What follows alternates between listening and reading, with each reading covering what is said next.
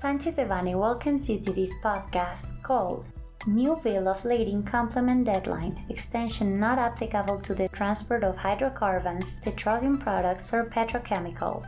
We remind you that this material is only informative and cannot be considered legal advice. For more information, please contact our lawyers directly.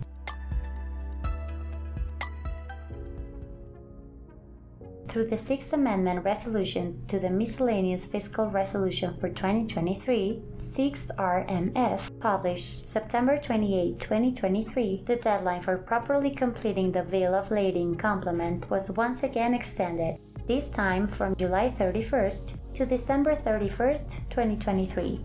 The second resolution of the 6RMF amended the 10th transitional article, establishing that taxpayers who issue a digital fiscal voucher, CFDI as per its acronym in Spanish, with a bill of lading complement by December 31, 2023, that does not meet all the requirements established in the various instructions for completing the CFDI with a bill of lading complement published on the portal of the Tax Administration Service are considered to be in compliance with the tax provisions. It is important to note that the amended transitional article excludes the transport of hydrocarbons, petroleum products, or petrochemicals, as specified in Article 103, Section 23 of the Federal Fiscal Code from the new deadline. Therefore, if you do not have the CFDI and the Bill of Lading complement for the transport of hydrocarbons, petroleum products, or petrochemicals properly completed by July 31, 2023, the following may occur transportation services for goods and or merchandise with an income type CFDI without the bill of lading complement cannot be deducted and the value added tax cannot be credited. There will be a presumption of the crime of smuggling.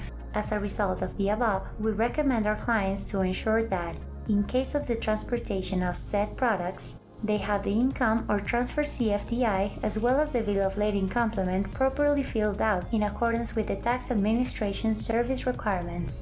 We cannot ignore the fact that exclusion from the latest extension for the transportation of hydrocarbons, petroleum products, or petrochemicals is legally questionable. Therefore, we recommend that affected parties analyze the available litigation strategies to assert the right to the described extension enjoyed by the rest of the obligated entities. It is important to consider that the deadline for filing the legal challenge is imminent.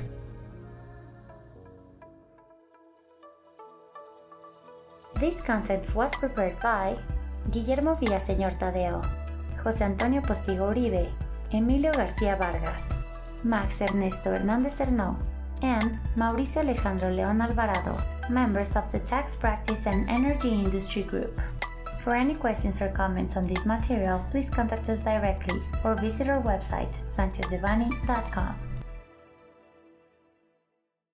Unless otherwise specified, users of this podcast may save and use the information contained here only for educational, personal, and non commercial purposes. Therefore, its reproduction for any other medium is prohibited, including but not limited to copying, retransmitting, or editing without prior permission of Sanchez Devanny Echeverri,